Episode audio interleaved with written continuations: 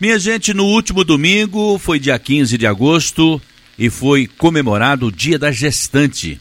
Esta data é muito especial, pois celebra um momento único para as mulheres, o da gestação de uma nova vida. E, apesar de cada mulher passar por uma maneira por este período, uma coisa é certa: segurar a ansiedade das mamães que estão à espera de um bebê deve ser uma missão quase que impossível.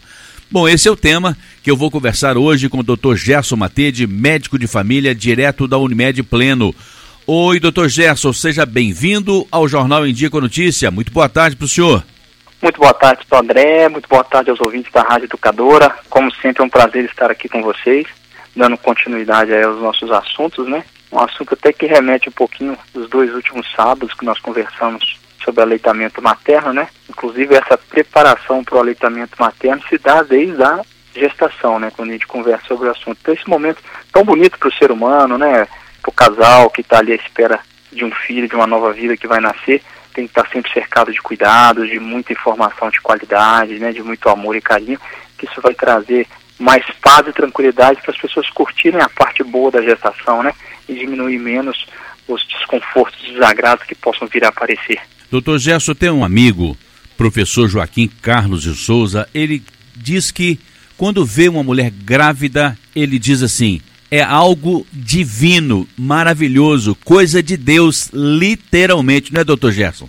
Pois é, Sodré, toda vez né, que está surgindo uma nova vida, né, junta-se aí duas pessoas de sexos diferentes para gerar uma nova vida é algo muito maravilhoso. Ou mesmo quando essa gestação se vem de uma outra forma, né, induzida, qualquer que seja ela, é algo muito maravilhoso um, um ser microscópio ir se desenvolvendo dentro do útero e se transformar em, em um novo ser humano. Isso é fantástico. Isso é fantástico em qualquer espécie e no ser humano também não seria diferente. É algo muito interessante de se vivenciar e de se saber.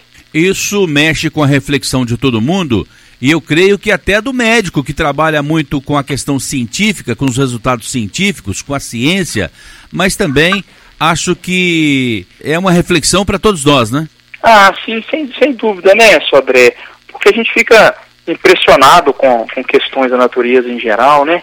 Seja através da ciência, seja através da experiência, da espiritualidade, cada um tem a sua forma de enxergar, mas é sempre algo muito bacana, muito bonito de se ver, né? E a gestação, esse período icônico e tão único na vida do casal, né? Especial da mulher que está ali gerando a vida, né? Que tem esse prazer e que nós homens não temos, né? É algo que traz certas mudanças, certos desafios, certas preocupações também com a saúde da criança, com a saúde da própria gestante, né? Então tudo isso tem que ser envolto em um bom cuidado de pré-natal, com muita informação científica de qualidade, com um bom suporte profissional dos serviços de saúde em todas as suas instâncias, seja na atenção primária através do serviço suplementar, através do SUS, seja através dos serviços especializados de ginecologia e obstetrícia, seja através dos hospitais, seja através dos pré-natais de alto risco, onde tem riscos maiores para gestante, em que tem que ter um acompanhamento mais cuidadoso. Em todas essas instâncias, tem que estar cercado de informação de qualidade, de acompanhamento de pré-natal periódico e rotineiro, de acordo com as orientações científicas. É claro que em alguns casos uma quantidade menor de consultas serão necessárias, em outro uma quantidade maior de consulta de exames. O importante é buscar um acompanhamento com um profissional de confiança e dar sequência nesse processo tão bonito, com mais paz, com mais tranquilidade, para diagnóstico precoce de doenças que podem ser tratadas e podem ser prevenidas. E é por esse motivo que existe o pré-natal, inclusive. Uma gestante com boa saúde, ela vai regularmente ao médico, mas o que, que é regularmente? É uma vez por mês? Ô, Sodré, a princípio, trabalha-se com essa ideia de uma vez por mês. Mas, na verdade, assim, nos nove meses de gestação, em torno de cinco a seis consultas de pré-natal, na imensa maioria das vezes, serão suficientes. Agora, diante de quadros especiais, de acompanhamento especial, que se diagnostica algum evento em que tem que se aproximar mais desse cuidado, às vezes a gestante vai ir sim uma vez por mês vai dar um total de nove, às vezes um pouco mais. Ao final da gestação, em que está se aproximando o momento do trabalho de parto, às vezes vão ter consultas diárias na última semana até o nascimento. Ou de 15 em 15 dias, se aproximando aí do final das 40 semanas. Então, cada caso é muito individualizado e tem que estar sempre discutindo com o médico responsável por aquele acompanhamento, né? Doutor Gerson, uma mulher grávida, algumas trabalham até quase que na véspera do nascimento do bebê e outras se afastam um pouco antes. É claro que vai muito da saúde dela. É normal, doutor? Até quanto tempo que é normal uma gestante trabalhar antes do bebê nascer? Isso é muito relativo mesmo, só André. Você colocou bem, depende muito da saúde ali, daquele binômio mãe-criança. A gente às vezes até costuma brincar que a mulher deve engravidar no auge da forma, né? De preferência para que ela consiga ter uma gestação com mais saúde, um processo aí com mais tranquilidade.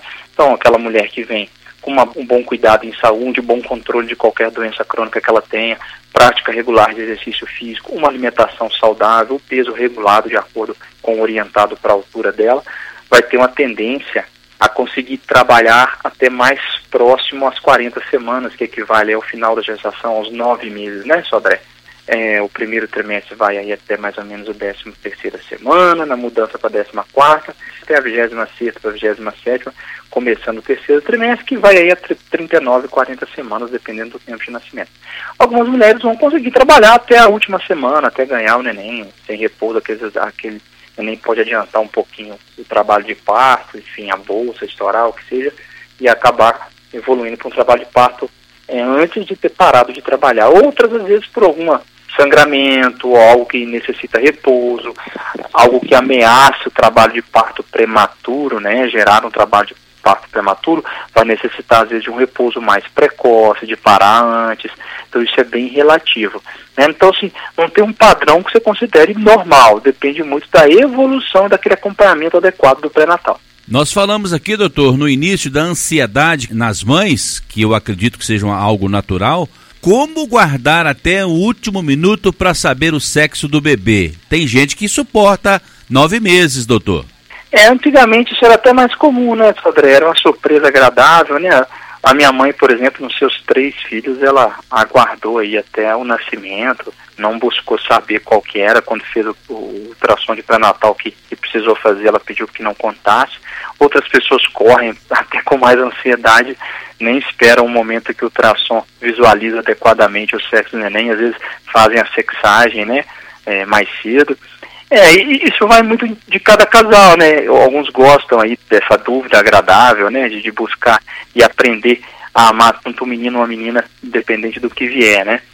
É, outros têm uma ansiedade maior, já querem fazer o enxoval e, e preparar todo o recebimento do neném de acordo com o sexo, né, Sodré? O importante é que o casal faça da forma que eles achem melhor, né? E respeitando sempre aí o direito de cada um, em especial da mulher que está carregando essa criança, para que ela seja sempre atendida com respeito, com dignidade pelas equipes de saúde, independente né, da cor, da raça, da orientação sexual, da religião, da idade ou de qualquer condição social, todas devem ser muito bem tratadas, querendo ou não saber o sexo dessa criança. Escolher o nome do bebê é um direito do pai ou da mãe? é um direito dos dois, né, Sodré? Acaba que o pai que registra que a mãe às vezes está ali na convalescência do pós-parto, né? De vez em quando combina uma coisa e faz outra, né, Sodré? É, no meio tem que ser tudo muito mudar, bem... né? É, tem que ser tudo muito bem conversado. Naquela, quando eu fui registrar meus dois filhos ali, eu confesso que eu dei uma balançada de trocar alguma coisa, mas eu acabei respeitando a decisão conjunta nossa previamente estabelecida. É verdade. Agora, a partir do momento que a mulher se engravida, quantos dias, quanto tempo depois que ela percebeu que algo no seu corpo está diferente, doutor? Ô Sodré, não é à toa que a gente fala que o casal que engravidou, né? É, casal, seja, é verdade. Seja dois homens, é, é, duas mulheres, é, um homem e uma mulher, independente de quem está com aquela gestante, quando existe essa gestação, às vezes até o, o companheiro ou a companheira que percebe o aumento da mama, a, a linha que passa no meio da barriga que é comum aparecer, às vezes um enjoo, uma náusea, e óbvio o atraso menstrual que pode ocorrer, às vezes daí que vem aquela expectativa ou a suspeita de uma gestação, né? Óbvio que toda mulher que está com atraso menstrual em idade fértil, em especial se tiver relato de estar tendo relação sexual ou buscando engravidar, a gente tem que pensar em gestação, né? Então, às vezes, vem muito dessas pequenas alterações da experiência da, da família ao entorno, que às vezes quem capta essa mudança é alguém próximo, alguém da família que conhece a pessoa e já pela experiência suspeita e quando faz ali o teste do beta-HCG ou um ultrassom específico já diagnostica a gestação. Muito bem, direto da Unimed Plena, eu estou conversando com o Dr. Gerson Matede, médico de família, hoje falando um pouco sobre as gestantes. Tem que procurar periodicamente o seu médico, se houver necessidade, ir mais de uma vez por mês ao médico. Mas, segundo o Dr. Gerson, há casos que, quando a mulher tem uma boa saúde, às vezes não vai nem de mês em mês. De repente, até pula um mês, né, doutor? Dependendo da situação, sim, né, Sodré? Às vezes o primeiro mês ali, que seriam as primeiras quatro para cinco semanas, ainda nem, nem descobriu a gestação, né?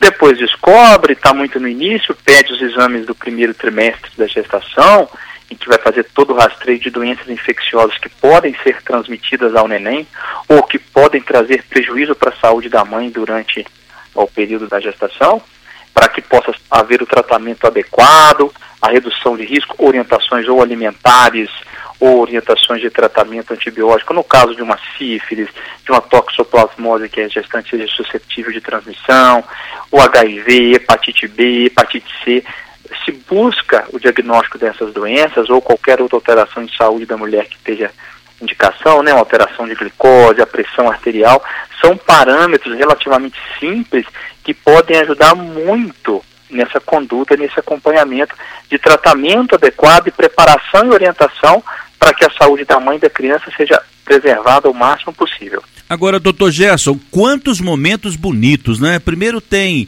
a união do casal, depois tem a notícia da gravidez, aí vem aqueles nove meses, normalmente, pelo menos eu quero acreditar que o marido acompanhando a esposa ou a companheira acompanhando a companheira e assim o companheiro o companheiro sucessivamente e vem o pré-natal, vem as idas e vindas ao médico, depois tem que pensar no batizado do bebê ou da bebê, vem a escolha dos, dos padrinhos, aí tem que pensar na caderneta da gestante, caderneta do bebê. São vários momentos super importantes na vida dos seres humanos, não é, doutor Gerson? Exatamente, ver se o calendário vacinal da gestante está em dia, né? Se tem que complementar alguma coisa. E aí, mas tem muitas descobertas legais, né, Sodré? É um processo interessante você pensar que com quatro semanas o nenenzinho é do tamanho de um grãozinho de arroz, o coração já está batendo, né? Começando a bater. E já começa a aparecer os, os pequenos brotinhos que vão formar o braço e a perna com apenas quatro semanas do tamanho de um grãozinho de arroz, né? um pouco menor que um grão de feijão. Com oito semanas já está se formando os dedos. Quatro semanas depois, os dedos, as mãos, as orelhas, os órgãos internos todos estão se formando. E aí ele vai estar tá um pouquinho maior aí, em torno de uma ervilha mais ou menos, e pesa 7 gramas só der, e já tem toda essa formação. E aí vai crescendo até a décima segunda semana ali, que vai ser durante o terceiro mês, o rosto do neném já está quase todo formado, já tem as pálpebras nos olhos, o cérebro dele já está funcionando, certo? Ele até começa a mexer contrações involuntárias de perna, de braço, e o cordão umbilical está bem já mais visível, ligando o bebê à placenta. Então, vai todo um processo de evolução tão interessante, né? Tão bonito de se ver e que, obviamente, necessita de um cuidado adequado para que essa mãe possa desenvolver a saúde melhor possível. É claro, tendo dúvida, né, Sodré? Vá todos os meses ao pré-natal, ou mais do que isso, se quem está acompanhando o médico está acompanhando orientar o médico, a enfermeira que estiver acompanhando. Doutor Gerson, uma coisa que me chamou a atenção, a gente está muito acostumado a falar da caderneta de vacinação, a gente sempre pensa nos bebês, nas crianças principalmente, e às vezes adolescentes. Mas o senhor falou da caderneta da gestante, eu queria que o senhor explicasse melhor isso. André, a gente sabe que as vacinas, elas são importantes para que a gente previna doenças no geral. Então é importante que a gestante leve o cartão vacinal dela para o seu obstetra, para o seu médico de família, ou, ou mesmo no próprio posto de saúde para a enfermeira avaliar, para ver o que está acontecendo naquele calendário. Se ele está se ela está com todas as vacinações em, em, dia, seja de gripe, de hepatite B, certo? É, vacinas que são importantes para proteger tanto a mãe quanto a criança de um adoecimento, certo? Inclusive para já preparar a mãe e conversar sobre as futuras vacinas das crianças. É importante a mãe procurar saber se, se difteria e tétano estão em dia, né? Que é a dupla de adulto que a gente tem que, que vacinar gestante se não tiver em dia. É, a influenza, a hepatite B são as mais importantes, mas vão ter várias outras que a gestante ela pode sim, de certa forma, vacinar, dependendo do quadro do cartão vacinal dela. Doutor Gerson, o senhor tem médico pediatra na família, né? Eu tenho, a minha mãe é pediatra, Sodré. Pediatra. Evoluiu muito, doutor, do tempo em que ela se formou para os dias contemporâneos, a questão da vida da gestante, a própria consulta, evoluiu muito tecnologicamente, cientificamente, mudou muito de 30, 40 anos para cá? Sodré, evoluiu sim, né? Assim, a, a gestação é um processo muito natural, obviamente. Então, todo o processo de evolução da gestação, ele tende a ocorrer bem, ele tende a evoluir naturalmente, para o parto normal, por exemplo, né? É, às vezes a gente ouve uma gestante falando assim, ah, se tudo correr bem, aí eu vou ter normal. Na verdade é o contrário, se infelizmente algo correr errado e estiver ele naqueles 15% que tem indicação de cesárea, vamos fazer a cesárea. É óbvio que a gente respeita muito a decisão da mulher também, né? Sobre qual via de parto fazer, acaba tendo muito no Brasil essa escolha. Mas evoluiu bastante. Há uma tendência natural das coisas evoluírem bem. E o pré-natal é exatamente para prevenir esses desvios, né? Que a gente tem que tratar, ou que vai ter uma indicação da via de parto específica, não natural, parto cesárea. Então, os exames evoluíram, né? A, a qualidade dos exames para um diagnóstico de diabetes, para um diagnóstico de infecções, né, infectos contagiosos que poderiam transmitir da mãe para o neném, a ultrassonografia, a cardiotocografia, são vários exames que ajudam na saúde do bebê, né, um, um eco fetal que se faz hoje em dia, para né, pensando em alguma alteração de saúde do neném, tudo isso tem ajudado e corroborado para que se diminua a mortalidade materna infantil e ela veio caindo sim nesses últimos 30 anos vertiginosamente, mas muito em função ao acesso em serviços de saúde também, não só pelas tecnologias, mas melhorou-se o acesso das gestantes, a informação, e informação a gente sempre fala aqui que salva vidas, tudo isso ajudou muito, a tecnologia também, mas mesmo com é, coisas que não evoluíram, que mantiveram a mesma tecnologia de 30 anos atrás, só que as pessoas passaram a ter acesso essas situações, isso reduziu drasticamente a mortalidade materna infantil. Sim, o senhor falou sobre o parto normal, porque até 30, 40 anos atrás ainda existiam as parteiras. Eu creio até que exista ainda e elas são verdadeiros anjos também que surgem na frente das gestantes, mas a gente sabe que a cautela, os cuidados a presença do médico, a presença de um pediatra, ele é sempre muito bem-vindo no momento tão importante que é esse momento da gravidez, que é o momento da gestação, que é o momento do nascimento de uma nova vida. Então é por isso que eu toquei nesse assunto. E aí eu percebi aqui também que o senhor enfatizou mais uma vez a importância do parto ser de acordo com a natureza, de preferência que ele seja normal, embora sempre respeitando o desejo da gestante, não é, doutor Gerson? Ah, de fato, é importante, né, aquele, em especial o desejo da gestante, do casal como todo, mas especial da gestante, que vai passar por todo aquele processo. Quando tem uma boa preparação, um bom acompanhamento de pré-natal, uma boa orientação, a gestante entende muito bem que o processo do parto normal é o mais normal, é o mais natural, é o que evolui né, melhor na maioria das vezes, tem uma redução melhor de redução maior de, de comorbidade, né? O parto normal sangra 500 ml, uma cesárea tende a sangrar um litro, tem menos Pactiné transitório do recém-nascido e outras doenças respiratórias do recém-nascido, porque quando ele passa pelo canal de parto, ele expele me melhor, né, todo aquele líquido amniótico que estava no pulmão.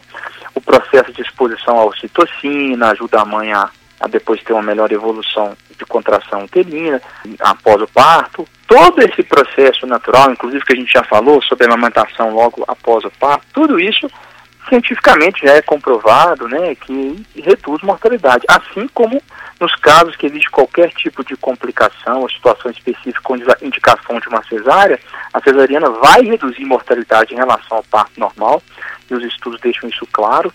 E assim como uma assistência adequada de pré-natal, assistência adequada de parto também vai diminuir, né? Aquele parto com uma equipe adequada, com o obstetra presente, né? Com o pediatra presente ou, ou o enfermeiro obstetra em, em algumas situações. Todo esse processo faz com que o parto seja com mais segurança. E a gente tem sempre que pensar, numa humanização desse parto, né?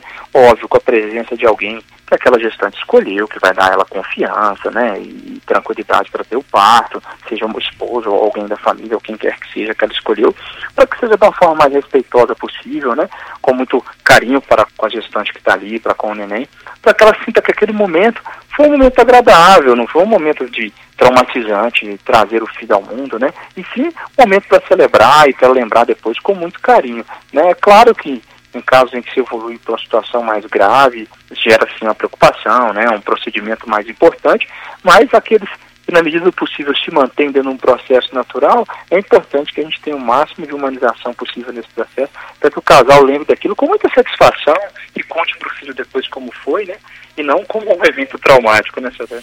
É verdade, doutor. Eu creio que à medida que os meses vão se passando, o desconforto também com a gestante vai aumentando. Mas aí, recentemente, o senhor falou aqui dos cuidados com a alimentação, de preferência, se puder fazer algum tipo de exercício físico, não aquele que vai aumentar o desconforto, mas alguma coisa que eu gostaria que o senhor falasse aí para a gente finalizar aqui, doutor, que a gestante deve fazer, inclusive cuidados com a alimentação, muito cuidado com bebida alcoólica, com cigarro, outras coisas que podem trazer prejuízos para aquela vida que vai chegar. Exato, não existe consumo seguro de bebida alcoólica nem cigarro na gestação, certo? Inclusive o cigarro em situação nenhuma, né? É, outra coisa importante é, é, o cuidado com a saúde bucal, né, o cuidado odontológico, a gestante mantém um bom cuidado odontológico, que mantém uma alimentação saudável, observando aí se ela é toxoplasmose susceptível, se ela já é imune, né, essa orientação é importante. Manter alimentos saudáveis, né, comer de 3 em 3 horas para evitar o refluxo, a azia, os sintomas desagradáveis que podem aparecer na gestação, principalmente no primeiro trimestre e no terceiro trimestre normalmente no segundo trimestre a gestante tem um sossego maior, né? acabam as náuseas e a barriga ainda não está tão grande. É importante manter as orientações médicas que foram relatadas. Pode sim fazer exercício físico de forma adequada. É claro que evite exercícios físicos que podem gerar impacto ou risco de queda, né? Os demais deve sim, inclusive isso vai auxiliar na boa evolução da gestação, da saúde do neném, do parto futuramente, né? Principalmente exercícios que fortalecem ali o assoalho pélvico e toda a, a condição abdominal.